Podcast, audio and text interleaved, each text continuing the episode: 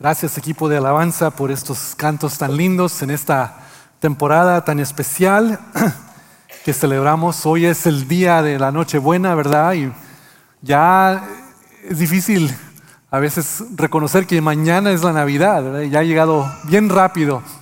Este, me imagino que algunos se despertaron esta mañana diciendo, ay, se me olvidó comprarle algo a mi esposa y posiblemente están allá por las tiendas. Eh, yo no, yo lo hice ayer, así que yo ya estoy muy adelantado. Este, pero sí, es un, tiempo muy especial. Eh, hay una canción en inglés que dice es el tiempo más maravilloso de todo el año. Y no sé, no sé cómo se sienta usted en términos de la Navidad, pero en realidad vemos que hay mucha evidencia que es un tiempo muy especial, ¿verdad? ya se está celebrando precisamente ahorita por todo el mundo. Ya recibí un mensaje por unos amigos, de unos amigos que están en el otro lado del mundo, que ahí ya es el 25 de, diciembre y ya están celebrando. este día se celebra mundialmente y se celebra a través de diferentes culturas y lenguajes. En realidad es algo muy, muy especial. Pero me pregunto a veces, ¿verdad?, que, que si entendemos lo que estamos celebrando, porque si entendemos, si lo entendemos bien, es algo que nos puede impactar no solo por esta temporada tan especial, sino por todos los días de cada año. Este, el, tiempo de Navidad eh, pues tiene mucho, mucho sentimiento, ¿verdad? Nos sentimos muy sentimental, tenemos memorias, a veces tenemos memorias ah, muy buenas de, cuando éramos niños, posiblemente con familia. Hay algunos que tienen tristeza en la Navidad porque extrañan, ¿verdad? Extrañamos a, a, seres amados que, que ya no están con nosotros. Así que es un tiempo muy emocional, este tiempo de la Navidad. Pero también nos inspira. Es un tiempo que inspira sueños, ah, inspira y nos da esperanza. Y lo vemos, ¿verdad? Cada, año, los, no sé si los que tienen ah, niños pequeños, como tienen esa anticipación, ¿verdad? Que cuándo puedo abrir ese regalo. Y el tiempo de Navidad nos inspira así. Hablando de niños, hoy tenemos un servicio así familiar con niños, jóvenes y adultos refleja esta temporada que nos gusta estar con familia, pero tenemos unas bolsitas de actividad para niños pequeños en las entradas, por si no alcanzó recoger una, por favor, con confianza, puedan recoger una actividad para los niños. Si un adulto lo quiere también, bueno, está bien, tómese uno, eh, pero siga prestando atención acá también, por favor. Este, el tiempo de Navidad nos inspira, nos da esperanza, y hablamos de, cosas que nos hacen sentir muy bien. Precisamente estas velas, no sé si han estado marcando con nosotros cada semana que, hemos ah, puesto las velas, eh, significan cosas muy maravillosas, ¿verdad? La primera vela significa la esperanza. ¿Y quién no necesita la esperanza en este mundo, ¿verdad? Tan difícil con cosas que enfrentamos. La segunda vela significa la paz. Y todos nosotros, cada ser humano, nadie escapa el estrés de la vida. Pero Jesucristo nos ofrece paz. La tercera vela aquí, la roja, significa el gozo. ¿Y quién no quiere tener gozo, verdad? Un gozo que, eh, que no importa la circunstancia, sentimos algo profundo de gozo. Y eh, la última vela significa el amor. Y todos queremos el amor, ¿verdad? Todos necesitamos el amor. Y estas cuatro velas se unen aquí en la quinta, la vela blanca, que significa Cristo. Así que en la Navidad estamos diciendo que Jesucristo, cuando Él llegó, nos dio esperanza, paz, gozo y amor. Pero la pregunta que tenemos esta mañana es, ¿qué sucede cuando se apagan las velas? ¿Qué sucede cuando las decoraciones ya se, bajan, se ponen en sus cajas, cuando las luces se apagan? ¿Qué sucede cuando los cantos de Navidad ya no tocan? ¿Qué sucede? Cuando este sentimiento de Navidad ya ha pasado? ¿Permanece algo en ese tiempo? ¿Qué es lo que permanece cuando, los sentimientos se desvanecen y las decoraciones bajan, etcétera? Cuando el 26 de diciembre llega o, el 7 de enero, si usted celebra más hasta el Día de los Reyes Magos, ¿qué sucede después? ¿Hay algo que permanece con nosotros? ¿O simplemente lo ponemos todo en las cajas, en las memorias y esperamos que el siguiente año tengamos este sentimiento otra vez? O, será posible que podemos llevar algo con nosotros de la Navidad que puede ser parte de nuestras vidas cada día? Es lo que vamos a ver esta mañana. Ah, vamos a ver un pasaje de la Biblia de Lucas capítulo 2. Es la escena, yo creo, más popular de, la Navidad que, leemos en la palabra de Dios. Y vamos a ponernos de pie, por favor, para leer esta escritura. Leeremos de Lucas 2, versículos 1 al 21. Y leeremos de la traducción NTV, nueva traducción viviente. Ahora, quiero que me ayuden en esto. Cuando lleguemos al versículo 14, todos leemos ese versículo juntos, ¿ok? Eh, el versículo de los ángeles cantando, lo vamos a leer juntos. Pero yo inicio primero con Lucas 2, capítulo, capítulo 2, versículo 1. Dice así. En esos días, Augusto, el emperador de Roma, decretó que se hiciera un censo en todo el imperio romano. Este fue el primer censo que se hizo cuando Sirenio era gobernador de Siria. Todos regresaron a los pueblos de sus antepasados a fin de inscribirse para el censo. Como José era descendiente del rey David, tuvo que ir a Belén de Judea, el antiguo hogar de David. Viajó hacia allí desde la aldea de Nazaret de Galilea.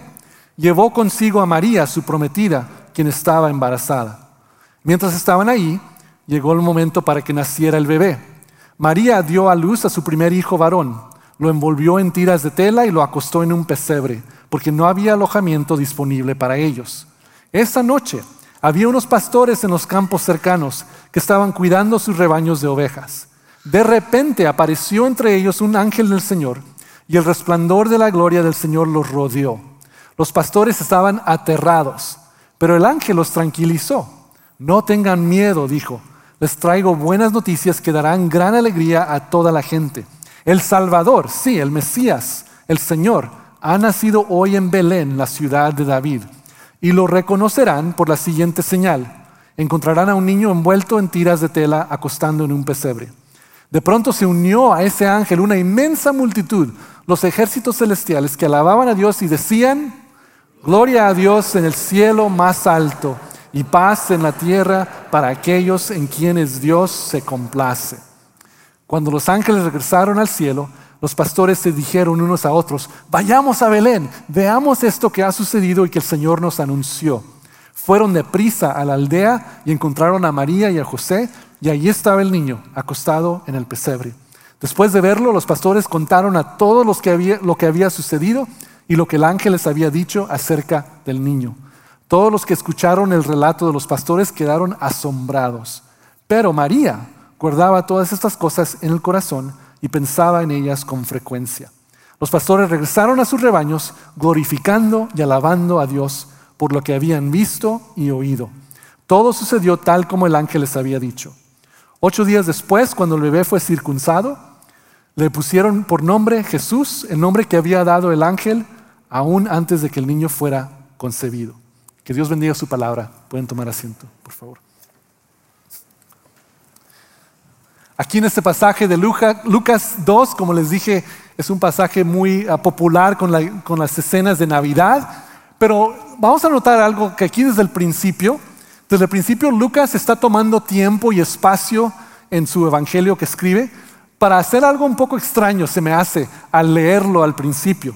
Porque Lucas solo va a escribir que vienen siendo 24 capítulos. Y sabemos lo que nos dijo el apóstol Juan. El, apóstol Juan dijo, mira, si escribiéramos todo lo que hizo Jesucristo y todo lo que dijo, no hubiera suficiente espacio en las bibliotecas del mundo para los libros que se deberían de escribir. O sea, esta historia de Jesús es tan grande y tan maravillosa que, se puede decir tanto, pero claro, los autores tenían que limitarse a lo que podían escribir en, estos, en estos versículos, estos párrafos. Entonces, Lucas, que tiene solo 24 capítulos, toma tres versículos del capítulo 2 para hablar de algo que parece que no tiene nada que ver con la historia de la, Navidad, ¿verdad? Porque ¿qué, normalmente vemos en la escena de Navidad? Vemos cosas así, ¿verdad? Que niños, ¿qué ven acá? ¿Me dicen que está aquí? Una estrella, ¿verdad? Vemos una estrella, aquí tenemos a José y María. Aquí, ¿qué tenemos? un ángel, ¿verdad? Esas son las escenas que uno piensa en términos de la Navidad o, las palabras de esperanza y amor que tenemos aquí. Pero noten que en los primeros tres versículos Lucas no menciona nada de esto. ¿Por qué? Es muy interesante ver esto, ¿verdad? Nos dice mucha información, pero no menciona los caracteres de la, de la historia de Navidad. Y lo que está haciendo Lucas aquí es que nos está diciendo que Dios obra en tiempos reales y a través de personas reales. Vemos aquí que él menciona a, Augusto César, Augusto César, ¿verdad? El, emperador de Roma. Menciona a Sirenio, el gobernador de Siria. ¿Qué tienen que ver estos caracteres con la historia de Navidad? Lo interesante es que Lucas nos está diciendo que esta historia que les voy a contar sucede en tiempos reales con personas reales. Es interesante que en el tiempo de Navidad nos gusta tener historias, ¿verdad? Historias mágicas, historias de fantasía. A los niños les compartimos posiblemente diferentes historias. Vemos las películas que tienen, tienen mucha fantasía, ilusiones. Nos hace sentir bien, ¿verdad? Es algo bonito. Pero hay una película en particular que se llama El Duende. No sé si han oído de, esa película. Y, y les voy a compartir ahorita una escena, pero no sé si recuerdan al duende, pero tiene esta gorra. Ahora sí ya reconocen, ¿verdad? se llama Buddy the Elf, ¿verdad? Y este duende este, viene del, Polo Norte, ¿verdad? Está viviendo, la, eh, la, película comienza con él viviendo en el, en el, Polo Norte, en donde vive Santo Claus y todos los demás. Pero luego lo traen, en, en la película lo traen a, a, una ciudad, a una ciudad real, una ciudad de Nueva York, porque están tomando algo que es mágico y fantasía y quieren poner la historia en la realidad. Miren qué sucede cuando, cuando un carácter como, como Buddy, the elf, el duende, mire qué sucede cuando él viene del, del mundo mágico al mundo real de Nueva York. ¿Cómo reacciona? Don't you know each cloud contains banners from heaven? Hello. You'll find your fortune falling all over town. Be sure that your umbrella is up, up, up, up, up, upside down. And every time it rains, it rains. And don't you know it's crocodile? Every time it rains, it rains. And don't you know it's crocodile? Your fortune falling. Santa. All over town, all over town, all over town.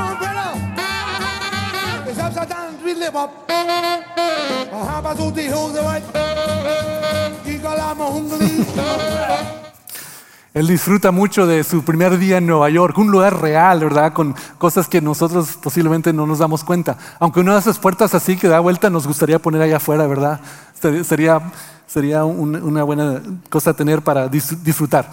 Pero lo que vemos aquí es que un, carácter de una escena, de un, de un espacio magical, lo traen a una ciudad real porque quieren poner la historia en una realidad. Y lo que Lucas está haciendo aquí en esta historia es algo parecido. Él nos está diciendo que esta historia que vamos a, escuchar de Jesús, que van a oír, parecerá mágica o parecerá hasta increíble. Así que nos indica que esta historia ocurre en tiempos reales dentro de nuestra historia de la humanidad. Porque si no, ¿qué punto tiene si solo es un cuento de fantasía? ¿Qué punto tiene si solo celebramos Navidad porque es algo que es bonito y nos hace sentir bien, pero es, eh, está en el mundo de la fantasía? Y Lucas está diciendo, esta historia es tan increíble, van a pensar que es fantasía o van a pensar que, es hasta algo increíble, pero en realidad sucedió. Y nos dice que sucedió en el tiempo de este emperador con este gobernador. Y otra cosa aquí que nos alienta a nosotros, yo creo, es que ver que Dios obra en los tiempos reales y Él obra ni importando quién está en poder. O sea, la palabra de Dios puede decir hoy en día, que no solo en los días, de, en los tiempos de, César, pero en los tiempos de Joe Biden, en los tiempos de Donald Trump, en los tiempos de AMLO, en los tiempos del gobernador, etc. Dios está obrando. Y espero que esto nos aliente, que Dios obra en los tiempos reales, no en otra historia paralela de otro universo paralelo. Él está obrando en nuestra historia, en nuestro mundo, y, y no importa quién está en poder, Dios puede obrar su voluntad. Así que Lucas comienza con esto, diciéndonos que esta historia es algo real y sucede en tiempos reales, no en una, una realidad virtual o una realidad paralela. Entonces, ¿qué más vemos aquí? En los versículos 4 y 5, vemos aquí adelante en, Lucas capítulo 2, dice como José era descendiente del rey David, ahora sí ya tenemos los, los caracteres de la historia que conocemos, ¿verdad? Entra José en la escena Tuvo que ir a Belén de Judea, el antiguo hogar de David. Viajó hacia allí desde la aldea de Nazaret de Galilea y llevó consigo a María, su prometida, quien estaba embarazada. Lo que vemos aquí es que las, las vidas de José y María eh, están a punto de ser interrumpidas tremendamente, ¿verdad? Imagínense, José, que su descendencia era de Belén, Pero ahora ya estaba viviendo, por cualquier razón, él vivía en Nazaret, no vivía en Belén. Es posible que Belén es uno de esos pueblitos tan chicos, tan, tan con poca significancia, que todos los jóvenes querían escapar, ¿verdad? Y ir a otros lugares. Posiblemente es lo que sucedió con José. Él ahora estaba viviendo en Nazaret, cerca del mar de Galilea. Y me imagino, porque él era un carpintero, posiblemente se compró una casita, puso un, un pequeño patio y podía ver el mar ahí de Galilea en las tardes con el sol poniéndose. No sé, me imagino, ¿verdad? ¿Dónde vivía José? Pero él vivía en Nazaret. Pero por causa del censo romano, él tuvo que viajar al hogar de sus antepasados, que era Belén. Entonces, su vida es interrumpida por este censo. Y no solo eso, tiene que llevarse a María, quien está embarazada. Y en esos tiempos el, viajar era muy difícil, aunque era a poca distancia. Muy difícil, mucho peligro. Su vida está interrumpida grandemente por esto que está sucediendo. Pero lo que vemos aquí es que José y María obedecen. No ven la interrupción como algo para simplemente quedarse enojados o enfadados, fastidiados, sino que obedecen y toman la marcha hacia Belén. Y lo que vemos aquí es que Dios está preparando algo, ¿verdad? Está preparando la escena. Y Él está orquestando todo precisamente para que puedan estar en el momento correcto en el lugar correcto donde Jesús debe de nacer. Así que a veces vemos las interrupciones de la vida como, como cosas malas, ¿verdad? Cosas que, nos distraen de, nuestros planes, cosas que cambian nuestros planes. Y en realidad es algo frustrante. Pero ¿qué sucedería si veríamos las interrupciones de la vida como una posibilidad? Haciendo la pregunta, ¿qué está haciendo Dios en este momento? ¿Qué es lo que debo yo poner atención? Porque posiblemente lo que para mí es interrupción, posiblemente sea la mano de Dios moviéndome para ponerme en la situación donde Él quiere que yo esté, para recibir su bendición, para recibir su voluntad, para vivir lo que Él quiere para mí. Dios está obrando constantemente, hasta en las interrupciones también. Prestemos atención a esos momentos. ¿Qué es lo que Dios está haciendo? En esta misma película del duende, él está llegando a, Nueva York para, porque quiere introducirse a, su padre biológico que no había conocido. Y el padre biológico tiene una vida normal, una vida profesional, y la interrupción le cae muy mal. La interrupción se, lo fastidia, se frustra, hasta se enoja y no quiere nada que ver con el duende que se supone su hijo. Pero después de un tiempo se da cuenta que esta interrupción es para su bien y su vida cambia todo para lo mejor. ¿Qué interrupciones en tu vida o en mi vida es que Dios está tratando de utilizar para cambiarnos, para, para mejorar nuestra vida, para mejorar nuestra situación, para mejorar nuestro, nuestro camino con Dios? Él está obrando en cada circunstancia. Eh, esto, esto me recordé anoche precisamente porque yo ya había preparado este mensaje y para Navidad mi mamá ya llegó aquí a visitarnos y mis, dos de mis tres hijos ya habían llegado, pero anoche se supone que mi hija mayor ah, llegaría de vuelo y su conexión era en Dallas, pero su avión que salió de Arkansas llegó tarde a Dallas y cuatro minutos antes de que se despegaba el avión llegó a la, a la, entrada del, del avión, pero ya habían cerrado la puerta. Entonces ahí está, en Dallas casi a medianoche, solo falta un vuelo que viene a McAllen y luego, claro, hoy el 24 todo ya está lleno y nos pusimos un poco nerviosos. ¿Qué va a suceder? ¿Se va a quedar mi hija en el aeropuerto por dos, tres días? ¿Vamos a tener que manejar o qué hacemos, verdad? Y, me recordé de esto, de que Dios obra en las interrupciones y que Él quiere que nos ponemos nuestra fe y nuestra visión en Él. Y le dije a mi hija ayer, le dije, mira, sé que es frustrante, pero, pero busca lo que quiere hacer Dios en este momento. Y ella me respondió, sí, ya lo hice, papá.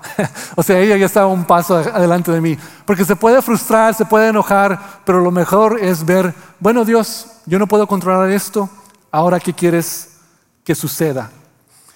Este, Dios puede obrar en cualquier situación. Y aquí vemos en esta, en esta historia que no solo eh, la interrupción posiblemente viene de Dios, sino que Él mueve cosas poderosas para nuestro bien. Eh, eh, el, domingo pasado en inglés yo prediqué acerca de, Mateo, donde los, reyes magos vienen a, buscar al rey y una estrella los guió. Y vimos, vimos cómo Dios movió los planetas para crear una alineación para que se viera como una gran estrella. Y para que supieran dónde iban a ser Jesús. Así que hemos visto que Dios puede mover estrellas y hoy vemos que Dios puede mover imperios. Fíjense en eso. Dios movió al imperio romano para hacer un censo, para que este movimiento, aunque fue interrupción para José y María, pero cayeron en Belén precisamente donde Jesucristo debería de nacer, de acuerdo a los profetas. ¿Qué no puede mover Dios? Si Él puede mover las estrellas, si Él puede mover un imperio, ¿qué no va a mover Dios para sus hijos y sus hijas que estamos comprometidos con Él? Dios es un buen Padre, un Dios poderoso.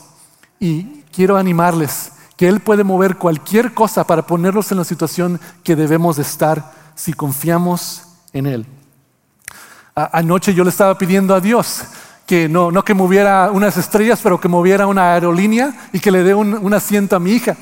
Entonces, eh, porque había, no había llegado a su conexión a tiempo, había una, un viaje más que venía a McAllen como a medianoche de Dallas y se puso en la lista de stand-by. Ahora no sé si han viajado stand-by, pero es una de esas, pues, hablando de esperanza, la esperanza es muy poca que te van a dejar entrar porque ya está lleno el avión, se supone, pero a ver si alguien no llega o, se abre un asiento por alguna razón.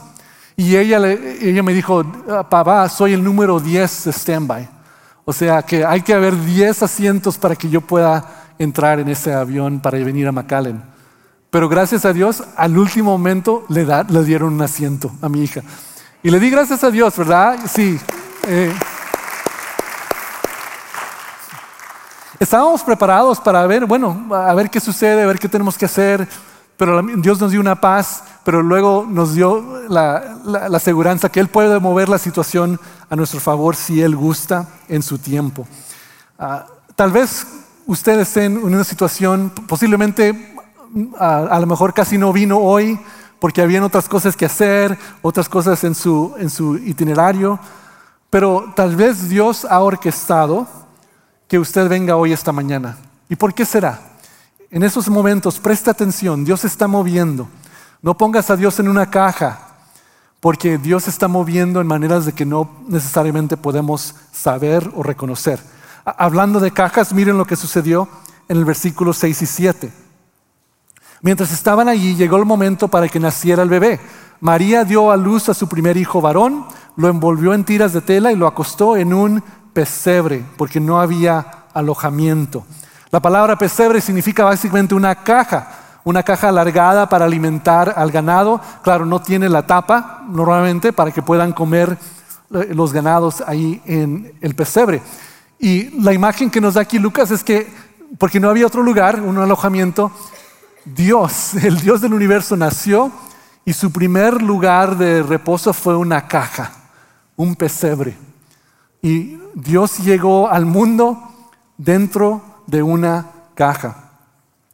Dios comenzó en una caja, pero no se quedó ahí, ¿verdad? Claro, ese, niño creció, vivió una vida, llegó a la cruz y hasta ha resucitado. Pero lo que vemos aquí es algo muy importante, que aunque Dios llegue en una caja, no lo, no lo mantengan ahí, dentro de esa caja. Es, muy bonito celebrar la Navidad, ver la Natividad, el nacimiento de Jesús, vemos las escenas en todo lugar, ¿verdad? Y vemos a Dios aquí en un pesebre, en una caja. Pero déjenme preguntarles algo. Mañana o esta noche o, el, 6 de enero, cuando, sea lo, que lo hagan, cuando abran un regalo, ¿qué hacen después? Regresan, lo ponen en el regalo, dicen, ah, qué bonito, siempre he querido esto, y luego lo ponen otra vez en la caja. ¿No verdad? O si sacan una bolsa, dicen, ¡ay, qué increíble! Lo regresan a la bolsa. Y luego el siguiente año, a ver, ah, el siguiente año, oh, qué increíble, ahí está otra vez. No, ¿verdad? Eso es ridículo, no hacemos eso. Cuando nos dan un regalo, ¿qué hacemos? Lo sacamos, lo ponemos en Instagram, ah, mira qué foto tan bonita, mira lo que me dio mi quien sea. Lo celebramos, ¿verdad? Y luego, ¿qué hacemos? Ponemos ese regalo a trabajar lo utilizamos en nuestra vida diaria, ¿verdad? Aunque sea un juguete o algo práctico, una ropa, lo utilizamos. No hagamos el error, no cometemos el error al pensar en la Navidad que, ah, qué bonito tiempo, Dios vino y llegó y está en una caja. Pero luego, después de la Navidad, cerramos la caja, nos olvidamos de Él hasta el siguiente año. Ese es un peligro que podemos tener, que podemos hacer. Es un, es un error que podemos hacer muy grande. Porque Dios no llegó para quedarse en una caja. Llegó para que salga de esa caja y sea parte de nuestra vida diaria. Porque en realidad Él quiere estar con nosotros cada día de nuestras vidas para darnos las cosas que celebramos en la Navidad, para darnos esperanza, paz, gozo y amor en cada día de nuestras vidas, no solo en el tiempo de la Navidad. Así que Dios llegó y no se quedó en esa caja, sino que claro, Él vivió una vida y se ofrece a vivir junto con nosotros, a caminar junto con nosotros en nuestras vidas. ¿Y, qué sucede cuando llega Dios a la escena? ¿Qué sucede cuando Jesús llega al mundo? Del 8 al 20 no lo vamos a leer otra vez, pero ahí vemos una gran celebración. Ahí comienza la fiesta, ¿verdad? Comienza la fiesta, llega un ángel, llega a los, a los pastores y las anuncian todos los ángeles, hay una gran celebración. ¿Cómo nos sentimos nosotros, especialmente si eres creyente y seguidor en Jesús? ¿Cómo te sientes en el tiempo de Navidad? ¿Es posible que te sientas cansado porque ha sido un año difícil o porque hay mucho que hacer? Ah, ¿Cómo se sienten? Eh, nosotros aquí como, equipo de personal hemos tenido muchas celebraciones. Eh, hemos comido juntos, nos han invitado varios de ustedes a las celebraciones de sus grupos pequeños que han tenido. El pastor Abella, que ustedes saben acaba de llegar como hace un mes, él me dijo, Pastor Chan, ustedes celebran mucho aquí en Calvary. Cada otro día hay una, una, comida, una cena. Y le dije, no, no, no se acostumbre, hermano, esto es solo por el tiempo de Navidad. Este, ya se va a hacer un poco más lejano las celebraciones. Pero en realidad es algo bueno, ¿verdad? Es algo muy saludable que como iglesia celebramos, como familias, como grupos pequeños, celebramos la Navidad porque es la entrada de Dios a nuestras vidas. Estamos celebrando algo tremendo. Así que me pregunto, ¿celebras la Navidad o solo lo haces pasar como un, pues un buen día? Una vez más vamos a ver una escena del duende para ver cómo él, cuando escuchó que Santa Claus iba a llegar a donde él estaba trabajando, miren cómo reaccionó. Okay, people, tomorrow morning, 10 a.m., Santa's coming to town. Santa! Oh my God! Santa here? I know him. I know him. Se pone muy emocionado, ¿verdad? Cuando, cuando escucha que Santo Claus va a llegar allí donde trabaja, porque él lo conoce, dice, I know him, lo conozco.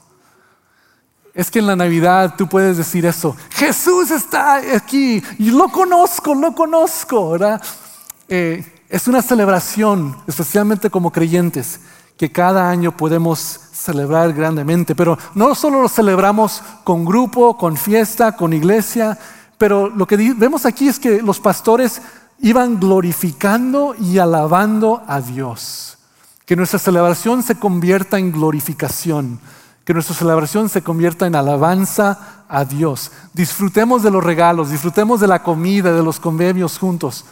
Pero más que nada, ¿cómo podemos celebrar a Jesucristo? Lo podemos adorar, lo podemos alabar, alabar y lo podemos compartir. Los pastores salen de ahí y van y comparten estas buenas noticias de gozo con todos los que podían hacerlo. Esa es nuestra misión, ¿verdad? Como creyente, no solo sabemos que Jesús vino y es la mejor noticia, pero ¿cómo lo compartimos con otros? Esa es parte de la celebración. Y en el versículo 19, aquí al concluir, vemos que María atesora algunas cosas, las guarda en, en su corazón y reflexiona sobre ellas en su corazón. E, esa idea de reflexionar es pensar detenidamente, especialmente antes de tomar una decisión o llegar a una conclusión. Me pregunto, ¿qué conclusión todavía estaba pensando María? Porque dice la palabra de Dios que, estaba pensando en esto, estaba reflexionando en esto. O sea, todavía estaba pensando y buscando el entendimiento de todo lo que estaba pasando. Eran cosas increíbles que acaban de pasar en su vida vio cosas maravillosas, pero las guarda en su corazón para pensar en esto y decir, ¿qué, qué es lo que todavía necesita suceder? Posiblemente los tomó a su corazón y posiblemente María estaba pensando, ¿qué, qué permanecerá? Como hice la pregunta al principio esta mañana, ¿qué permanecerá? Cuando, cuando los ángeles se van, cuando las estrellas ya no brillan, cuando el pesebre ya no está ahí, cuando regresa José y María a su hogar, cuando la vida regresa a la rutina normal, María está pensando, ¿qué permanecerá? ¿Qué de, toda esta maravilla, qué puede venir conmigo? ¿Qué puede permanecer? para que no sea simplemente una, una memoria feliz y nada más, para que no se desvanezca esa memoria. Pues el versículo 21 nos da una idea de posiblemente lo que María se llevó e, con ella. Dice, ocho días después, cuando el bebé fue circuncisado, le pusieron por nombre Jesús, el nombre que había dado el ángel antes de que el niño fuera concebido. Lo llaman Jesús, dice aquí. Y ambos, María y, José, habían escuchado del ángel instrucciones de qué llamarle. Jesús significa Dios salva. Y era uno de los nombres de Jesús, ¿verdad? Y eso es lo que el nombre que le ponen, el nombre oficial. Pero recuerdan de otro nombre que les dijo el ángel, que también lo iban a llamar Emanuel. ¿Y qué significa Emanuel? Dios con nosotros. Me imagino que, que María está pensando y está diciendo, bueno, fue interesante, los reyes magos, la estrella, los ángeles, los pastores, todo eso fue muy interesante, pero ¿qué me llevo conmigo? Me llevo conmigo el nombre de este hijo, es Emanuel, Dios con nosotros. Y es lo que nosotros podemos hacer también esta mañana. E, el tiempo de Navidad es un tiempo, ¿verdad? Hay un, principio, un fin, es un tiempo corto en el año, pero ¿qué podemos llevar con nosotros en todo de nuestros días del año, en cualquier situación? para que podamos tener esperanza, paz, gozo y amor en cualquier situación de nuestra vida. Podemos llevar con nosotros Jesús, porque su nombre es Emanuel, Dios con nosotros. Y eso marca toda la diferencia. Jesucristo vino no solo para celebrarlo en la Navidad, que es bueno hacerlo, sino que Él vino para entrar a nuestros corazones a través de su Espíritu, para vivir con nosotros, para caminar con nosotros día tras día, para ayudarnos, para guiarnos y para darnos esta paz y esta esperanza que el mundo quiere desesperadamente, pero no lo encuentra. Hermano, tú lo tienes, hermana, tú lo tienes, yo lo tengo dentro de nosotros. Pero caminemos con Jesús, no lo dejen en la caja hasta el siguiente año hasta la siguiente etapa caminemos con Jesús cada día en nuestras vidas y vamos a experimentar un verdadero, una verdadera Navidad. Que la verdad de la Navidad, el Espíritu de Dios viene con nosotros cada día. Y no solo tenemos que, no solo tenemos que esperar hasta el siguiente año a celebrarlo, sino que Él está, Emanuel, Dios con nosotros. Les pido que se pongan de pie para tener una breve oración con ustedes. Y espero que en estas palabras, en este pasaje, ah, hayan escuchado algo del Espíritu de Dios que les toque el corazón. Pero vamos a orar para que respondan cada persona individualmente al Espíritu de Dios. Padre, te damos gracias por esta etapa, esta, esta temporada. Te damos gracias por la Navidad. Te damos gracias, Jesús, que tú viniste hace dos mil años y llegaste en un tiempo real con personas reales y tú llegaste para, dentro de nuestra realidad para impactar nuestra realidad, para impactar nuestras vidas, para transformarnos. Y gracias Señor Jesús que tú viniste como lo había prometido Dios, en el momento preciso, en el lugar preciso, en el tiempo adecuado. Y Señor, aquí estamos nosotros dos mil años después escuchando esta historia. Ah, para algunos posiblemente suena como una fantasía. Que Dios vino a este mundo y me ama a mí, me conoce a mí. Señor, ayúdanos a, reconocer, a cada persona aquí que reconozca que tú eres real y que tú en realidad has venido para nosotros. Eres Emanuel, Dios con nosotros. Estás en nuestro favor para que cualquier persona que te recibe, tú obras en nuestras vidas, tú nos guías, tú nos diriges y podemos caminar contigo cada día de nuestras vidas. Señor, te damos gracias por esperanza y paz y gozo y amor que son verdades que podemos llevar con nosotros cada día, no solo celebrarlo en la Navidad. Y pedimos que para cada uno de nosotros tú nos llenes nuestros corazones de estas verdades. Llénanos de tu paz, llénanos de tu amor, llénanos de tu gozo, Señor. Y gracias que tú vienes con nosotros. Celebramos tu nombre, Señor, y al celebrarlo estos días, ayúdanos a compartir tu amor alrededor de nosotros con los que no te conocen. En el nombre de Jesucristo. Amén.